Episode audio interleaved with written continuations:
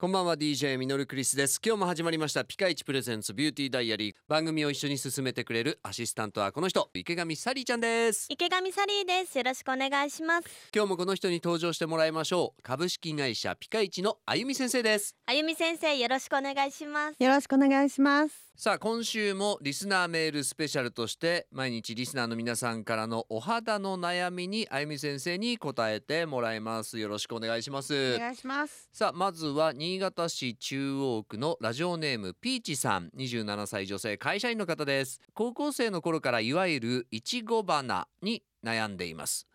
鼻の毛穴が開き中が黒ずんでいるのですっぴんは人に見せられません洗顔やクレンジングをいろいろなものに変えて試しましたが効果がありません何かおすすめのケア方法はありますかということなんですがううんん、うんこれ、うんと毛穴が開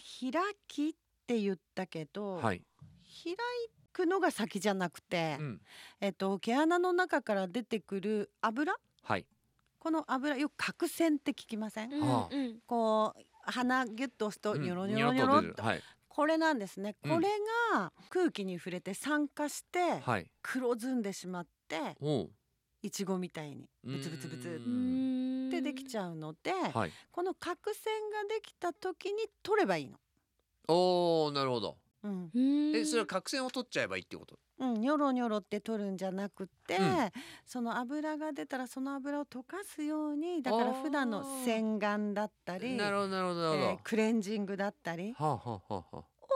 あ変えたらいいと思います。角栓がこう出てきた時にそのほっとくからこう酸化して黒くなっちゃうとそうはああーはあはあはあそでもこのピーチさんは洗顔やクレンジングいろんなものを変えて試しましたが効果ありませんってううーん洗いが足りないんですかどうすうるーんとね うん油は油でしか落ちないので、さっぱりしたものでばっかりやってておも油っていうのは取れないんですあねーそうなんだ油をこう水で取ろうと思っても無理でしょ、はい確はかいに油は油なのおーだからもしかしたらですよメイクを、うんえーっとジェル状のクレンジングを使ってるんだったらオイルクレンジングに変えてみるとか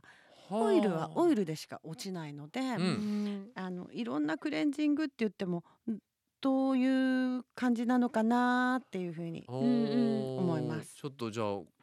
オイルで試してみるうんうんうんっていう手はありますねありますね。うんではあゆみ先生、い今日のワンポイントアドバイスお願いします